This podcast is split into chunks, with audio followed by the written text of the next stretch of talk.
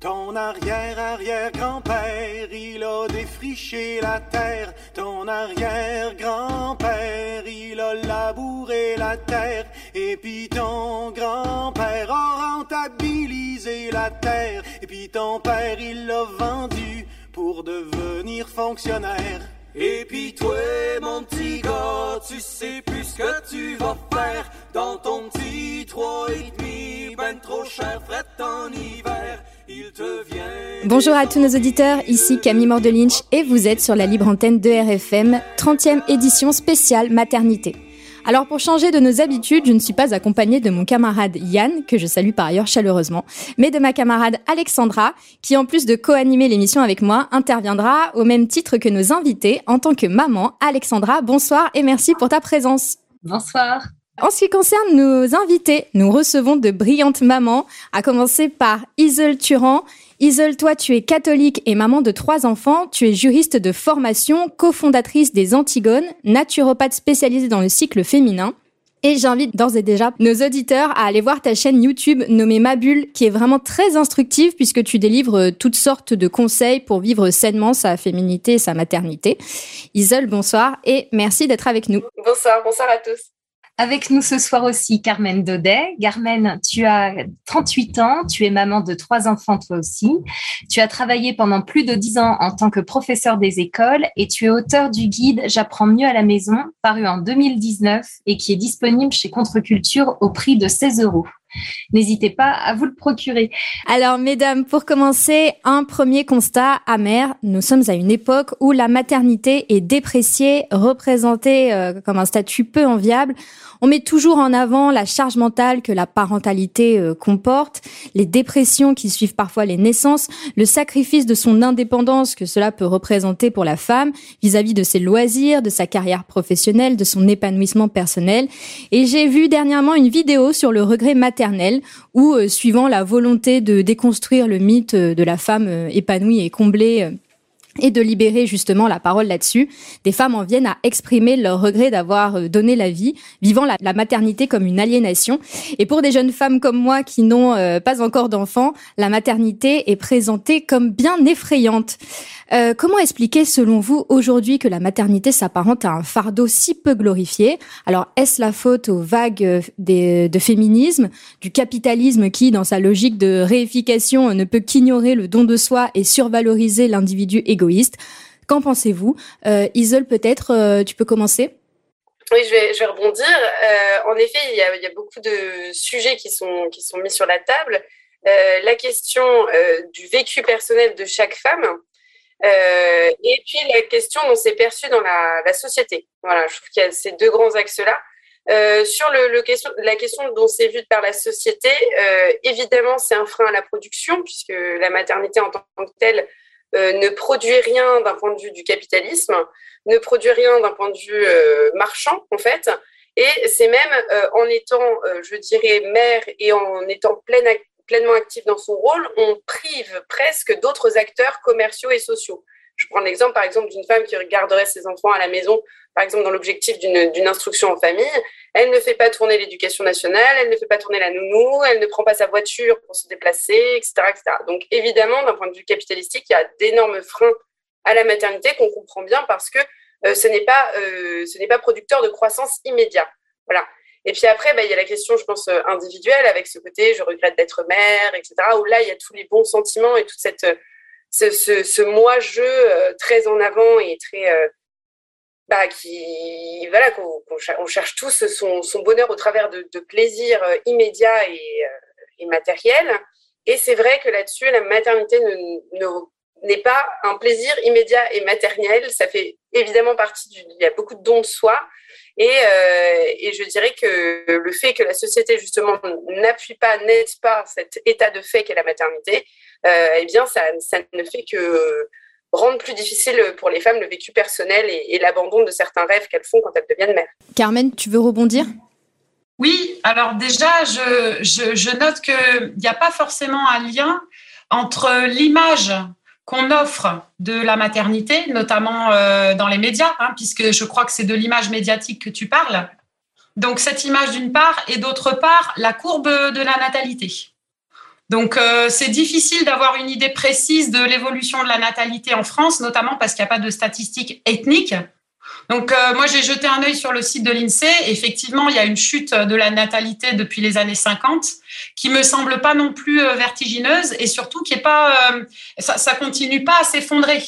Donc, euh, on comprend bien que suite aux années 50, il y a eu cette chute de la natalité qui a été euh, produite par euh, le contrôle des naissances, notamment grâce à la pilule et à l'avortement. Mais donc, qu'est-ce qui fait qu'aujourd'hui la natalité n'a pas repris? Effectivement, là, on, peut on peut se questionner sur le rôle de la propagande. Euh, puisque désormais, les enfants que l'on a, c'est des enfants qui, sont supposés être désirés dans la très grande majorité. Il y a de moins en moins euh, d'accidents. Et donc, euh, est-ce que c'est réellement la propagande qui fait qu'on n'a plus d'enfants ou on en a moins? Je pense que la raison première, c'est les raisons économiques. Donc, euh, le néo-malthusianisme que tu évoquais, hein, avec des relents euh, d'écologie, je pense qu'il est assez peu efficace et que l'instinct, et notamment l'instinct maternel, il est plus fort que l'effet de mode. Et d'ailleurs, enfin, personnellement, j'ai constaté souvent que celles qui défendent le droit à l'avortement, elles le font souvent pour les autres plus que pour elles-mêmes, même si elles en ont pas toujours conscience. Du coup, L'image de la maternité, euh, là-dedans, effectivement, il y a, ce troisième point qui est se questionner sur les raisons qui poussent les couples qui n'ont pas de difficultés particulières euh, d'un point de vue financier. Qu'est-ce qui pousse ces couples à n'avoir qu'un seul ou deux enfants, voire pas du tout? Et une des raisons, euh, enfin, qui me vient à l'idée, hein, parce que bon, je, je suis pas philosophe ni économiste, hein, c'est que c'est une conséquence de cet enfant désiré et aussi une conséquence de la société égalitaire des droits de l'homme et de l'enfant, euh, qui fait qu'effectivement on a beaucoup de pression sur les épaules parce que il faut, euh, en fait, les parents veulent trop bien faire. C'est ce que tu évoquais dans ton introduction, et du coup, euh, ça met une pression, une pression énorme. C'est de plus en plus complexe d'être parent aujourd'hui. La parentalité, c'est devenu quelque chose de très très intellectualisé. Il faut refuser la violence, il faut parler avec bienveillance, euh, il faut éveiller ses enfants à tout prix, euh, et ça, ça passe euh, ben, par, euh, par des dépenses. Donc de ce côté-là, la parentalité et la maternité, euh, ça peut être intéressant d'un point de vue capitalistique parce que on dépense énormément pour nos enfants. On dépense des sortes dans des sorties culturelles, dans des jouets, dans du matériel de toutes sortes. Et, et donc, au final, cet enfant qui est désiré, ce désir d'enfant, il aboutit quelque part à un asservissement euh, du parent, doublé d'une culpabilisation, bien sûr, parce qu'on n'en fait jamais assez. Parallèlement à ça, il y a un effacement euh, de l'autorité parentale qui, cède la place euh, à une éducation par le consentement, qui elle-même est issue toujours de cette société des droits de l'homme et de la lutte contre le patriarcat, en fait. Donc, cet effacement de l'autorité parentale fait qu'on on éduque euh, à coup de négociation et de consentement. Et tout ça, ça fait que on, demande énormément d'investissement personnel et de dépenses aux parents. Et tout ça, à mon avis, c'est les, les, raisons profondes qui font que euh, les classes qui pourraient se le permettre font pas beaucoup d'enfants. Mais je pense que pour euh, les classes euh, moyennes inférieures ou les classes populaires, la maternité n'est pas du tout euh, dénigrée. Je, suis persuadée que cette propagande qu'on voit dans les médias, elle, affecte essentiellement les, cadres et la classe moyenne supérieure. C'est ces femmes-là qui sont les plus victimes de l'image dégradée de la femme qu'on peut, voir. Voilà, c'est pour, pour ma part. oui, Isol, tu voulais rebondir. Oui, ben, je, voulais rebondir sur le, concept vraiment hyper important euh, que, mentionnait Carmen, qui est l'enfant projet, l'enfant désiré. Euh, étant donné qu'on a le choix de ne pas en avoir, soit au travers euh, de la question de la contraception, soit au travers de l'avortement quand il est là, eh bien, euh, quand on a un enfant, c'est qu'on l'a choisi et qu'on est prêt à en assumer toutes les conséquences. Et d'une certaine manière, on n'a plus le droit de se plaindre après, puisqu'on l'a voulu, on l'a désiré, on l'a choisi, il est notre projet. Et le problème, c'est que quand l'enfant ne correspond pas à ce qu'on a projeté, par exemple, euh, parce qu'en fait, finalement, il crie plus que, ce qu'on s'attendait à ce qu'il crie, euh, il, euh, voilà, il, c'est un enfant, il ne correspond pas à tous les critères qu'on en attend, et eh bien, on, on, peut être déçu, on peut en avoir une frustration, une déception. et ça, je pense que c'est aussi très très lourd parce qu'on a une image d'épinal de cette grossesse désirée, de cette maternité désirée, de cette maternité rêvée. Et elle est notamment, effectivement, c'est une image d'Épinal qui est beaucoup vendue aux cadres supérieurs qui ont mis beaucoup de temps à avoir des enfants, qui les ont après 30 ans, là, parce qu'on a eu un dernier rapport qui est paru en septembre euh, concernant euh, la mauvaise santé des femmes enceintes et la mortalité infantile qui ne fait que croître. Et bien, dans ce rapport, il mentionnait qu'on était passé à 30,1, euh, 30, enfin, 30 ans,1 pour le, premier enfant. Voilà. Donc, euh, des femmes qui ont mis beaucoup de temps à choisir, à faire ce choix de la maternité, et quand ce choix se présente et se propose, euh, eh bien, c'est pas tout rose et pas plein de papillons. Voilà. Et donc, il y a une, à ce moment-là, il y a une frustration, il y a un, voilà, une dissonance. Est-ce que vous pensez que la décomposition du lien social n'impacte pas la maternité au sens provoque une forme de solitude auprès de la mère? Parce qu'avant, euh, par exemple, euh, on avait quand même un, une communauté qui pouvait euh, intervenir dans la garde des enfants, dans l'aide, etc. Et maintenant, vu qu'on a perdu tout ce lien par rapport au voisinage et même à la famille élargie, eh ben on a plutôt tendance à se, se recroqueviller sur une petite cellule familiale qui euh, est euh, plutôt euh, pénible au quotidien à gérer. Et donc voilà, peut-être une décomposition du lien social qui a aussi affecté le rôle de, de la parentalité. Oui, qui le rend encore plus complexe en fait. Alexandra, tu voulais dire quelque chose?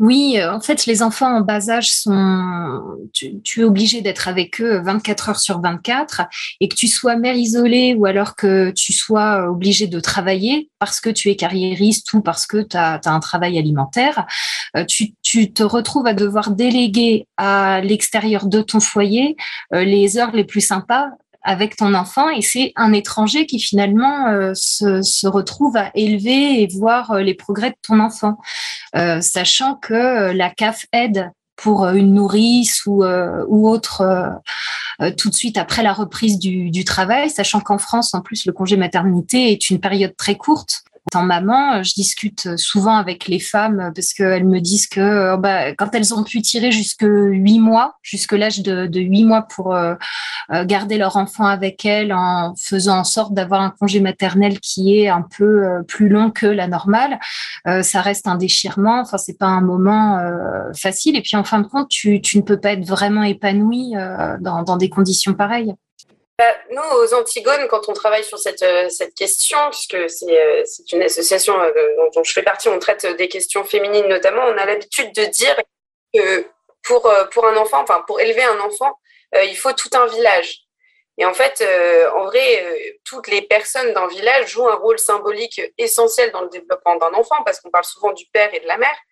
Mais en réalité, il y a plein d'autres rôles symboliques qui sont essentiels dans, dans le, dans ce qui va permettre à l'enfant de grandir et de croître, et ce qui permet justement à la mère euh, d'avoir un relais, c'est effectivement toutes ces, euh, toutes ces relations et tout ce tissu social qui est censé y avoir. Sauf qu'aujourd'hui, on est à l'heure où la société elle est atomisée euh, et où la famille ne signifie aujourd'hui plus que la cellule familiale stricte, le père et la mère. Et ça, c'est désastreux parce que, parce que ça n'a pas de sens, en fait. C'est pas ça, une famille. Une famille, c'est beaucoup plus large. C'est plus large que simplement euh, la cellule euh, papa, maman, enfant. Et, je dirais que ce vase clos n'est pas très sain. Donc c'est pour ça qu'on fait rentrer des tiers et aujourd'hui des tiers marchands. Mais, euh, mais on n'a plus aujourd'hui le tissu social qui, permet d'avoir un relais, d'avoir une, une éducation, une éducation pérenne hors justement de système scolaire, crèche, babysitter et compagnie. Euh, en amont de ma dernière conférence sur être parent au temps du Grit Reset, j'avais eu beaucoup de commentaires de militants sur euh, la, parentalité. Bon, alors c'est pas précisément la maternité parce que je pense que ça concernait, c'était plus des hommes qui prenaient la parole, même si on ne sait pas toujours avec les pseudos.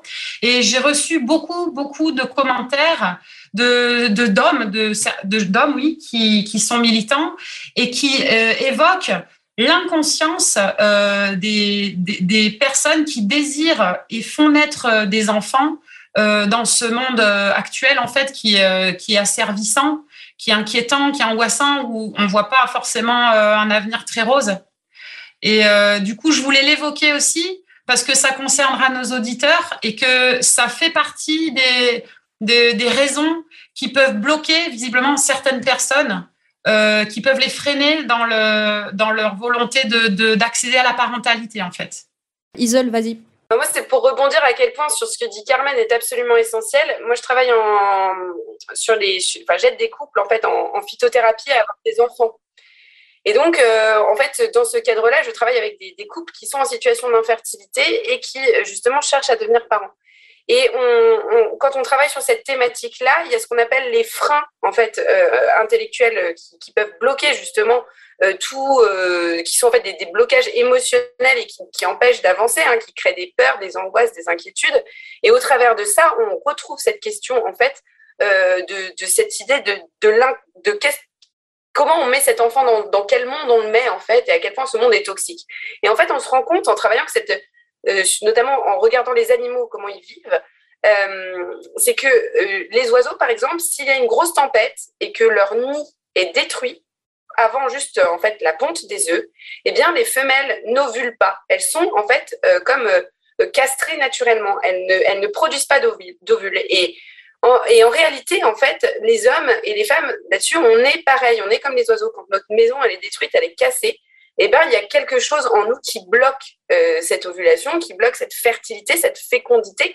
Et je dirais, c'est bloqué d'un point de vue même euh, symbolique de la fécondité en général. Parce qu'il n'y a pas que la fertilité matérielle, il y a aussi tout ce qu'on peut chercher à apporter au monde. Et je pense qu'en regardant ces oiseaux qui deviennent naturellement infertiles, euh, il est assez aisé de comprendre à quel point ces mécanismes peuvent bloquer la parentalité et l'accessibilité à la parentalité, en fait. Et on peut, on peut y voir un lien finalement avec euh, ces, ces énergumènes qui, pour le bien de la planète, euh, se stérilisent en fait, parce que eux, c'est plus seulement symbolique, c'est dans les faits. Euh, pour des raisons idéologiques, ils, ils s'empêchent de procréer. Mais finalement, c'est pour moi le même raisonnement que ceux parmi nos militants qui affirment ne pas vouloir d'enfants dans un monde aussi pourri. Voilà, c'est le, le même raisonnement. Isole, oui. Et je rebondis, en fait, euh, l'homme et la femme appartiennent à une même essence que l'on appelle l'essence humaine. D'accord? C'est-à-dire que quand vous voyez une ombre, eh ben, vous voyez avant tout un être humain. Et cet être humain, il, est, euh, il, a une, une caractéristique qui est sexuée. Vous êtes soit homme, soit femme. Et en fait, ce couple homme-femme, c'est, cette sexuation, elle est absolument nécessaire à l'espèce humaine. Si vous n'avez pas de gamètes mâles et de gamètes femelles, vous n'avez pas d'espèce humaine. Et donc, en cela, par la sexuation et du fait qu'on appartienne à la même essence, on est en puissance d'être parent, en puissance d'être mère, en puissance d'être père, et il ne tient qu'à nous de l'actualiser. Mais euh, cette actualisation, finalement, euh, elle est absolument naturelle. Et ça, faut le rappeler aux malthusianistes fous et, aux désespérés, parce que c'est ça. C'est qu'en fait, on est appelé à être parent et à, parce que tout simplement, en fait, on est fait comme ça.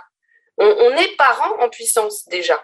Et je pense que c'est important de le rappeler que, et je, vais même plus loin, c'est-à-dire qu'en fait, la, maternité, c'est un état de fait. On est mère à partir du moment où on a été fécondé. Alors, la paternité, c'est un peu différent, c'est un choix, mais il faut se rappeler qu'il y a quand même une grosse composante biologique euh, et qui tienne tout simplement, en fait, à, l'espèce humaine. C'est-à-dire que, certes, on se pose beaucoup de questions sur ci, sur là, le, le temps qu'il fait, mais euh, la femme est faite pour être mère, elle est une mère en puissance, comme l'homme est fait pour être père et est un père en puissance. Voilà. Je pense que c'est important de le rappeler aussi. Moi, j'ai quand même, euh, j'ai quand même cette image en tête de me dire que faire des enfants est quand même un devoir. Alors, ce que j'appelle un devoir révolutionnaire, mais euh, vous y mettez ce que vous voulez, mais, mais un devoir révolutionnaire dans la mesure où bah, il faut précisément que on engendre des petits euh, soldats euh, capables de, de lutter contre ce monde de prédation et potentiellement capables de le changer. Donc, donc non, voilà, moi je me dis que au contraire, il faut, il faut à tout prix qu'on transmette les armes, et c'est là où on peut aller justement dans un dans un projet éducatif où euh, bah, je, vos avis euh, m'intéressent grandement sur euh, la mission d'éducation que vous accomplissez chaque jour. Est-ce que justement vous l'envisagez selon votre regard de militante? Quelle vision vous avez de, de l'éducation? Est-ce que justement vous, dans votre éducation, vous y mettez votre regard militant? Ou euh, pas du tout, ou vous décorrélez euh, l'un de l'autre? Si je peux me permettre de commencer, euh, déjà la première chose, c'est que il me semble que c'est assez universel. On a envie que nos enfants nous ressemblent. C'est égoïste, et c'est peut-être aussi pour ça qu'on fait des gamins. C'est c'est un prolongement en quelque sorte de nous-mêmes. Et donc, on a envie qu'ils nous ressemblent essentiellement dans les bons côtés, mais du coup, ça me semble important quand même de poser les bases de, notre pensée, si, si, on pense. Et du coup, pour répondre à ta question, moi, quand j'ai eu mon premier enfant, parce que les miens sont, sont très comment dire, ils ont beaucoup d'écart d'âge entre eux. Quand j'ai eu mon premier enfant, je me posais pas autant de questions.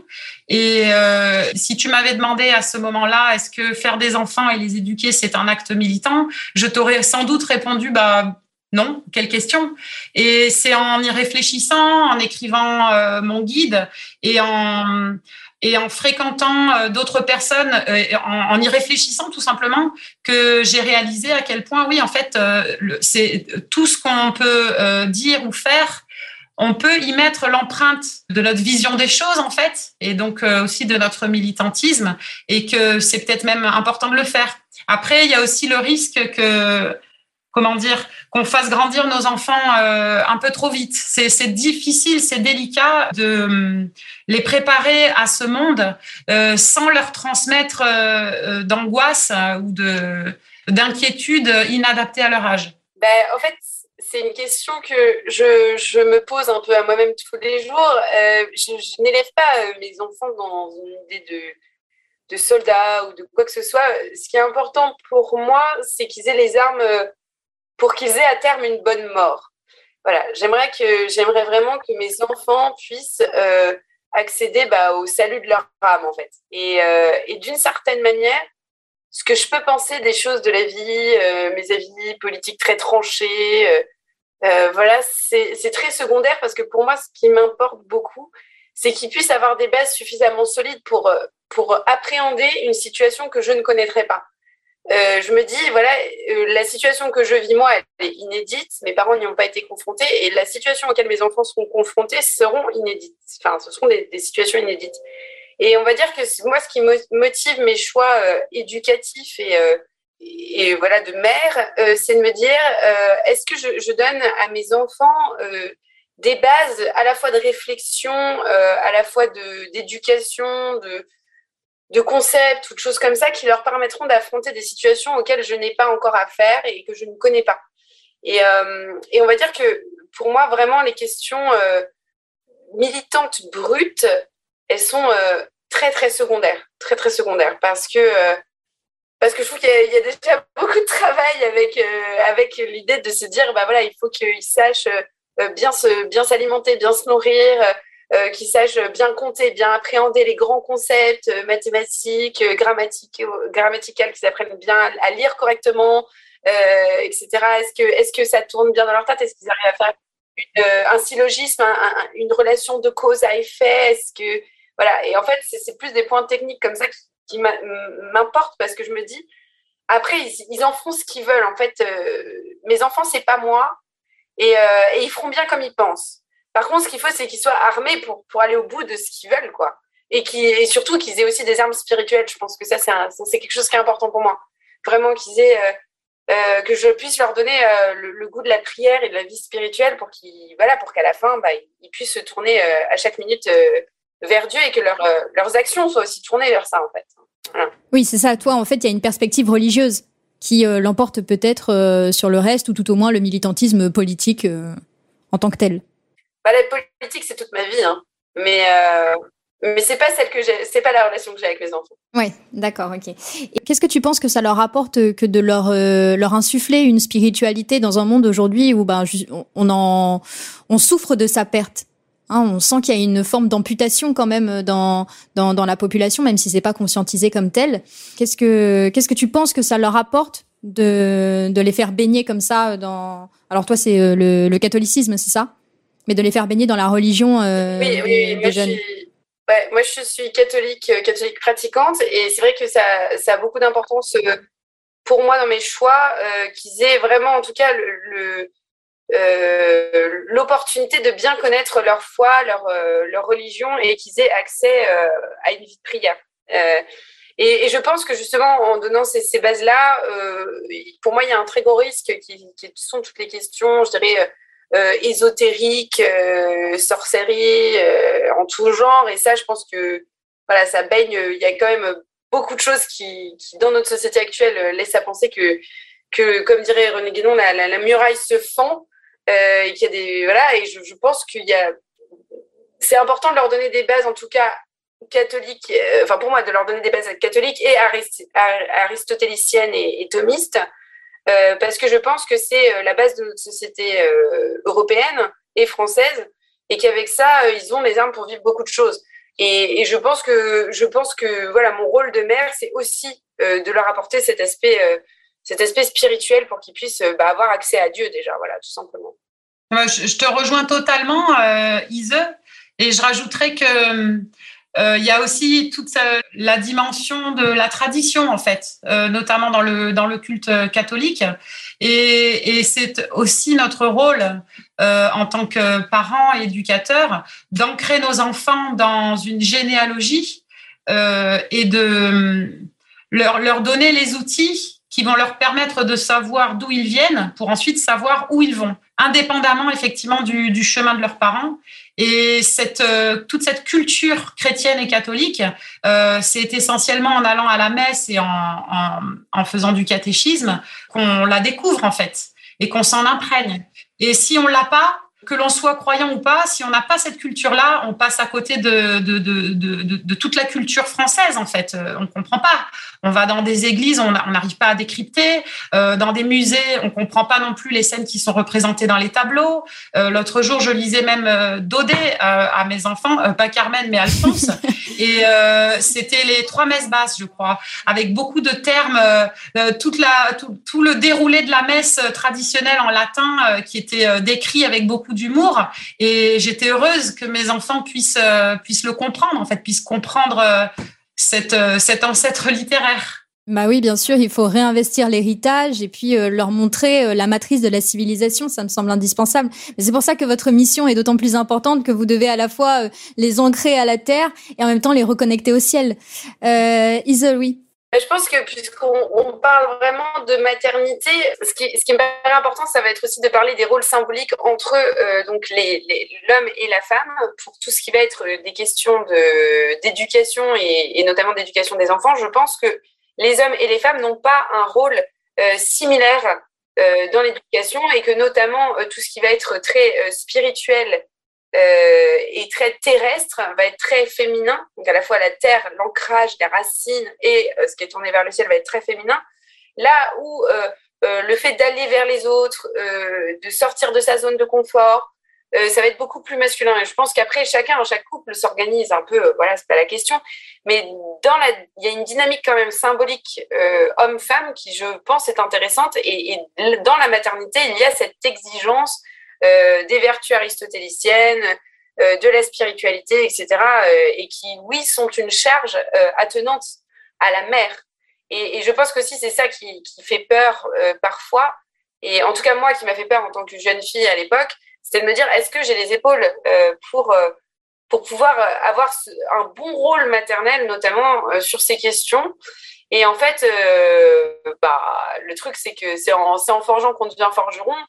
Et, euh, et c'est nos, enfants en fait qui nous apprennent, euh, je pense un peu tous les jours à être plus vertueuses, euh, plus, plus, plus droite, plus ancrée, plus alignée, plus ci, plus là. Et en fait, ce que je croyais être quelque chose qui devait être acquis chez moi, et eh ben pas du tout. C'est devenu, ça a progressé, c'est c'est devenu une réalité avec les exigences de la maternité et j'ai grandi en même temps que mes enfants et notamment ma foi a grandi en même temps qu'eux, mes racines ont grandi en même temps qu'eux et, euh, je pense que ça c'est important aussi euh, de pas se mettre trop la pression mais avoir quand même conscience de ce rôle euh, très fort de la mère en fait.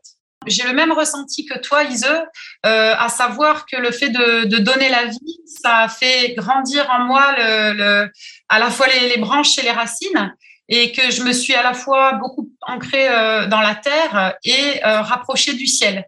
Euh, pour moi, ça a été un rapprochement parce que euh, j'étais pas pratiquante au moment où mon premier enfant est né. Je commençais à peine à me questionner, et c'est sa naissance en fait qui a été un peu comme une révélation euh, dans la mesure où le fait de passer euh, de deux à trois, c'est-à-dire de goûter quelque part à la création, euh, ça m'a ça m'a réellement euh, choqué, interloqué Et ça, ça a éveillé en moi, voilà, ce qu'on peut dire, les prémices de la foi. Et donc, je voulais aussi ajouter que euh, le fait de donner la vie, ça quelque part en moi, et je pense que c'est le cas chez beaucoup de femmes, ôté euh, la peur de la mort. Et je pense que c'est quelque chose qui est très puissant chez les femmes et que les hommes ne ressentent pas euh, à l'heure de devenir père.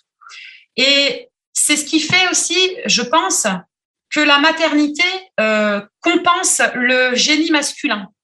J'ai l'impression que le, les hommes vont lutter contre cette angoisse de la mort et de la disparition euh, par le génie, et notamment le génie créatif, créatif, mais pas que. Et donc, le génie au féminin, quelque part, ça serait, euh, ça serait cette maternité-là. Alors, euh, on me dira, oui, mais tu confonds la cause et la conséquence, mais peut-être qu'en fait, euh, c'est quelque chose qui est lié. Et donc, quand, par exemple, Alain Soral affirme que les femmes ne créent pas, mais qu'elles reproduisent, je, bien sûr, je comprends ces arguments, je comprends ce qu'il expose, mais je, je, je, considère moi que quelque part euh, j'ai créé en fait, j'ai participé à la création. C'est une création qui est divine, elle n'est pas d'essence humaine, et j'ai fait ma part. Et donc euh, ça m'exempte de de faire travailler le reste, mais euh, c'est pour ça que hum, comment dire certainement qu'il y a une explication au fait que les femmes ne créent pas dans le fait que euh, c'est parce qu'elle donne la vie et qu'elle se perpétue de cette façon-là. Je pense que tu as une, une, intuition très juste dans la mesure où euh, bah, le grand privilège de la maternité, c'est quand même d'imiter le don de, de, de, création de Dieu. Et en ça, euh, ça, ça attribue à la femme une grande noblesse.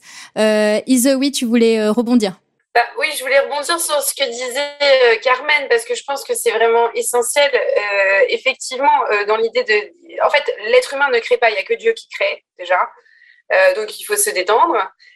et par contre, je pense qu'effectivement, l'acte de donner la vie est plus proche d'une création au, au, véritable sens du terme que toute autre production humaine. Euh, et euh, pour revenir sur la question de la mort, parce que je pense que ce que disait Carmen était absolument essentiel, euh, en fait, dans le, à partir du moment où, euh, la, où on accouche, en fait, on donne naissance, on donne la vie. C'est ce que les, sages-femmes, quand on fait de la préparation, on va dire naturelle à la naissance, on nous explique bien en fait que on va être, on va mourir à nous-mêmes on va se détruire, se décomposer. C'est ce qu'on parle, notamment la phase de désespérance où, voilà, en fait, tout éclate. Et on se recompose au moment où il y a le premier cri de l'enfant. Et donc, en fait, on vit déjà une forme de mort hyper violente. Euh, et donc, oui, après, on n'a plus peur de la mort parce qu'on l'a vu en face. Mais comme toute épreuve de la vie, on peut la refuser. On peut refuser euh, de, vivre ça.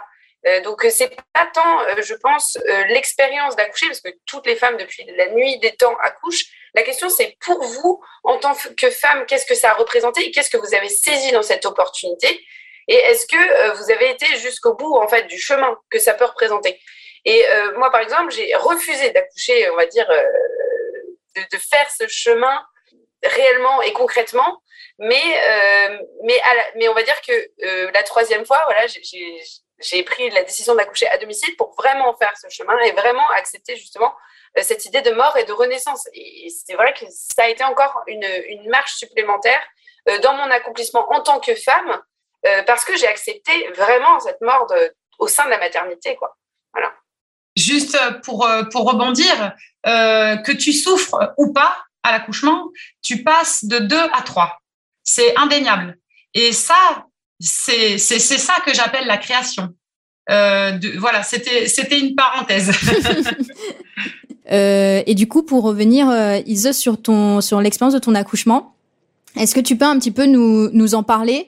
L'accouchement euh, naturel, sans péridurale, à domicile, comment ça se passe? Il me semble que c'est quand même euh, évident parce qu'il y a peu de sages-femmes qui acceptent de le pratiquer en France.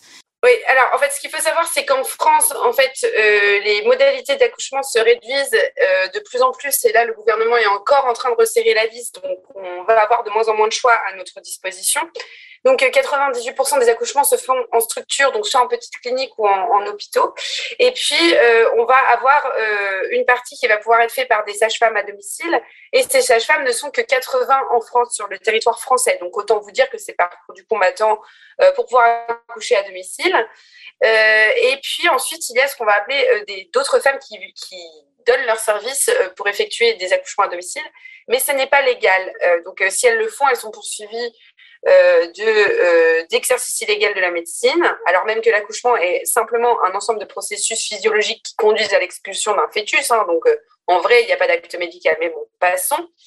Et donc, en fait, on ne peut plus aujourd'hui faire appel à quelqu'un d'autre qu'un un corps médical à part entière. Euh, et donc, on peut, en gros, soit euh, accoucher toute seule chez soi dans sa salle de bain, soit euh, aller en structure grande clinique ou hôpitaux, soit avoir une sage-femme à domicile, mais ça, c'est rare tout simplement parce qu'il n'y a pas l'offre suffisante. On est un des rares pays européens à faire ça. On a le plus gros taux de mortalité infantile et de mortalité maternelle, mais bon, ça, tout le monde s'en fout. Euh, aux Pays-Bas, euh, c'est 17% d'accouchement à domicile. Donc, euh, voilà. Alors moi, du coup, je n'ai pas fait ça comme une question militante ou quoi. J'ai eu un long chemin sur cette question de la maternité qui était un chemin très personnel. Euh, la première fois, euh, vraiment, il y avait un blocage, justement, euh, au travers de cette question de la mort et de se donner la vie, etc. Je, je voilà, j'ai fait un enfant comme ça et, j'étais très heureuse d'être maman, mais je, toute la démarche qu'il pouvait y avoir derrière, je, n'ai pas souhaité la vivre. et donc, j'ai eu une césarienne, ce qui est quand même, ce qui est quand même amusant. et donc, effectivement, on m'a plus ou moins endormie. Je me suis réveillée, j'avais le bébé dans les bras. Bon, je tiens à vous dire que ça a été la chose la plus douloureuse que j'ai jamais eu à vivre et que euh, au final euh, voilà c'était euh, se remettre d'une césarienne c'est vraiment se remettre d'une opération c'est hardcore quoi la deuxième fois j'ai décidé d'aller accoucher donc je voulais accoucher naturellement et et sans péri et puis bon bah arrivé à l'hôpital la, porte avec écrit anesthésie dessus. bon, évidemment, je, me suis roulée par terre pour, pour l'obtenir. Voilà, c'était pas la question. Et la troisième fois, je me suis dit, euh, non, mais en fait, j'ai vraiment envie de vivre ma maternité, de la choisir. Et j'ai envie de faire ça, d'arrêter d'être en fait soumise à des, exigences de tiers. Euh, l'exigence euh, de ma famille, etc., qui pense que accoucher chez soi c'est une mauvaise chose, le, fait d'être soumis à, dans un, un, protocole hospitalier où on t'oblige à certaines positions, on t'oblige à certaines choses. Et je suis désolée, mais moi, les femmes qui accouchent sans péri, euh, dans un centre hospitalier, pour moi, c'est des héroïnes. Parce que, en gros, elles ont, c'est comme être euh, genre dans un, magasin de bonbons et euh, avoir les mains attachées dans le dos et pas avoir le droit d'en manger, quoi. C'est fou. Et, pour moi, c'est vraiment des, des, héroïnes parce qu'elles sont là, elles ont tout à portée de main et elles le font toutes seules. C'est incroyable, je trouve ça fou. Et donc là, je me suis dit, bah non, en fait, moi, j'ai pas, j'ai pas cette disponibilité d'esprit, en fait, pour ça, parce qu'il y a une part de moi qui refuse et, et c'est pas comme ça que je veux le dire. Donc, j'ai travaillé mon projet, puis je me suis aperçue qu'il y avait personne pour m'accompagner. Et donc, euh, j'ai fini par faire, euh, par trouver d'autres moyens, on va dire, euh, d'être accompagnée par des femmes qui, qui me permettraient d'avoir mon projet de naissance tel que je le souhaitais. Et là, j'ai vécu. Alors, c'est marrant parce qu'on projette beaucoup dans l'accouchement, comme à chaque fois, hein, j'ai projeté dans ma maternité. Et c'est ça qui est bien avec la maternité, c'est que tu fais des projets, tu projettes des choses et que à la fin, tu n'as pas du tout le même le résultat que tu voulais. voilà. Et donc, pareil, quand j'ai accouché à, à, domicile, je projetais des choses en me disant ça va être initiatique sur ci, sur ça, etc. Et en fait, c'est très amusant, mais j'ai pas du tout, du tout appris ce que je escomptais apprendre. Euh, et ça a encore été une belle claque de bon fonctionnement euh, pour me rappeler qu'effectivement, bah, en fait, euh, oui, euh, accoucher c'est naturel, etc. Et, oui, il y a des, des, enseignements, etc. Mais tu, tu peux pas savoir pour toi ce que ça va être en fait. Et il y a quelque chose d'unique en fait dans chaque naissance et, et, vraiment de cette voilà, destruction recomposition qui est magistrale. Et je suis très heureuse euh, d'avoir pu le faire chez moi euh, dans, dans mon cocon dans mon foyer avec euh, voilà l'homme que j'aime euh, les frères et sœurs qui étaient là pour couper le cordon euh, sans être dérangés. Voilà j'ai trouvé ça incroyable. Et là encore je n'y ai pas mis d'acte militant je défends l'ANA donc l'accouchement non assisté depuis dix ans. euh, et j'ai fini par le faire moi, à titre personnel, seulement à ma troisième grossesse. Donc, euh, c'est pour dire à quel point il y a le chemin personnel et il y a les idées politiques. J'ai des idées politiques qui sont tranchées, qui sont euh, basées sur des questions, je dirais, très, voilà, de principe. et après, il y a le chemin de chacun. Et, je n'invite pas toutes les femmes à faire des, des annales, loin de là. Enfin, c'est pas du tout la question. Par contre, c'était important pour moi et ça a été super. Mmh, bon, bah, félicitations. Alexandra, euh, toi aussi, euh, tu as eu une expérience un peu euh, similaire dans les faits. Est-ce que tu peux nous raconter? Euh, alors, euh, les deux enfants que j'ai eus, je les fais à chaque fois sans péridurale. Euh, bon, la première fois, je, enfin, sur le principe, c'est vrai qu'accoucher à la maison, euh, je trouve que c'est bien. Euh, la mère de ma mère a toujours accouché chez elle pour ses cinq enfants. Alors moi, j'ai toujours trouvé que c'était c'était assez logique que ça puisse se passer comme ça. Mais il est vrai qu'une fois que bon, c'est ton cas, l'entourage, la, la position euh, de, de, de la France sur euh, cette question fait que tu as des doutes. Et puis bon, bah, pour le premier enfant, finalement, euh, ça s'est donc fait à l'hôpital.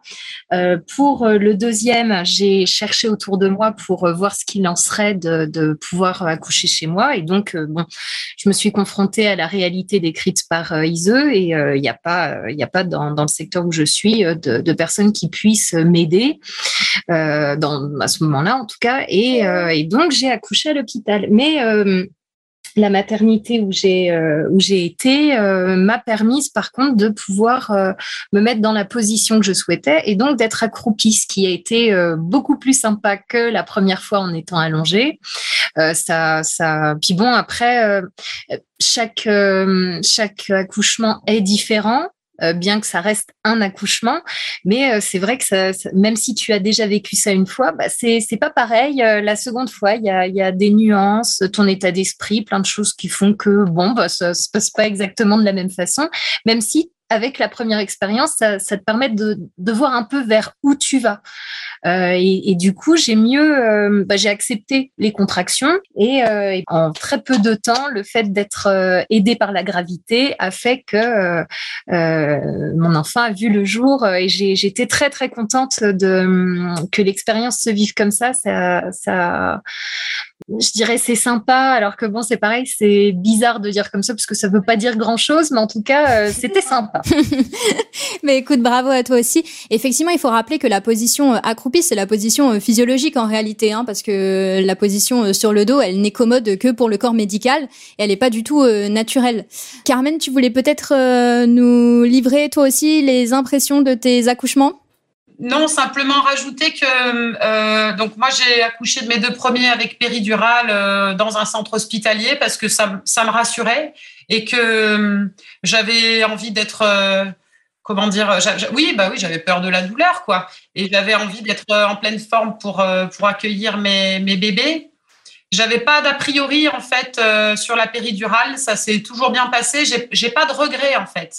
Et pour le, la dernière naissance j'étais j'étais curieuse en fait de, de savoir ce que c'était que les fameuses douleurs de l'enfantement. C'était une curiosité de de savoir ce qu'a ressenti la femme depuis que de, depuis le, le, commencement de l'humanité.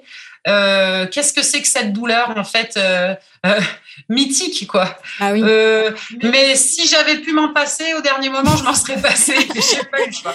Voilà. Ah, oui. Après, euh, c'est c'est secondaire euh, dans dans toute, toute l'histoire d'une maternité. D'accord, bah très bien, merci. Bah, c'est peut-être une belle manière de conclure. Euh, mesdames, merci beaucoup pour vos interventions et puis à très bientôt euh, sur notre antenne. Bonne soirée. Donc j'invite tous nos auditeurs à aller euh, jeter un coup d'œil au site des Antigones, lesantigones.fr. Et euh, j'encourage tous nos auditeurs à se procurer le livre de Carmen Daudet, J'apprends mieux à la maison, disponible chez Contre-Culture pour 16 euros. Chers auditeurs, merci beaucoup. N'oubliez pas le financement participatif qui nous aide à pérenniser cette radio et à nous engager dans de nouveaux projets. Merci à vous et à très bientôt. Maman, c'est toi la plus belle du monde aucune autre à la ronde n'est plus jolie.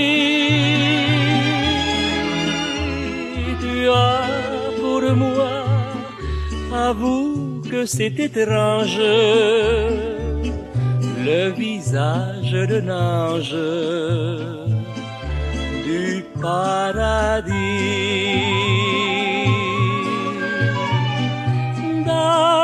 Mes voyages, j'ai vu des paysages, mais rien ne vaut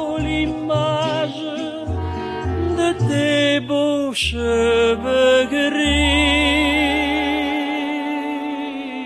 C'est toi, maman, la plus belle du monde. Et ma joie est profonde lorsqu'à mon bras,